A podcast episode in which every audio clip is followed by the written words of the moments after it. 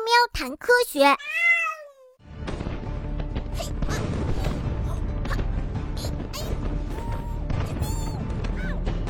时钟花大战纯家蝶。为了赶走纯家蝶的幼虫，时钟花惯用的手段是引来纯家蝶的天敌。时钟花的花朵里有蜜腺，会吸引寄生虫，还有蚂蚁，它们都是纯家蝶幼虫的天敌。时钟花就是利用这些天敌来消灭纯蛱蝶幼虫的。亲密们，快来帮帮我！又来了一只，我打不过它啦！来了来了，我的大虫子，肉来了来了！虫子，来了来了。时钟花开花之后，寄生虫会循着蜜的味道找到时钟花。嗯寄生虫在时钟花里吃蜜吃饱了之后，会把卵产在纯蛱蝶的体内。等卵孵出寄生虫的幼虫的时候，这些幼虫就会吃掉纯蛱蝶幼虫的肉，纯蛱蝶的幼虫也会因此慢慢的死去了。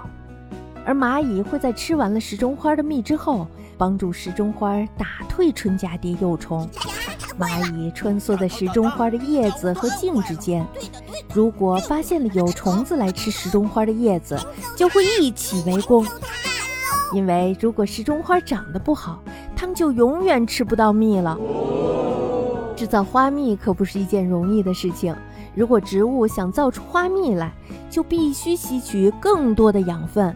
也就是说呀，如果想生产花蜜，植物就必须减少生长和授粉时间所需要的养分。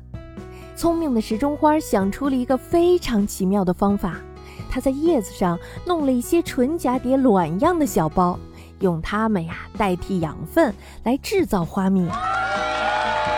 而纯蛱蝶呢，却有一个习惯，就是不会在其他纯蛱蝶产卵的地方产卵。不能把卵产在这里，不然的话，我的宝宝出生以后就没有的吃了。因为纯蛱蝶的幼虫通常会吃诞生自己的那一片叶子。如果呀，一株植物上有太多的幼虫，那么每一个幼虫所能分到的食物就会减少。时钟花正是利用了纯蛱蝶的母爱，想出了不用浪费养分就可以保护自己的好办法。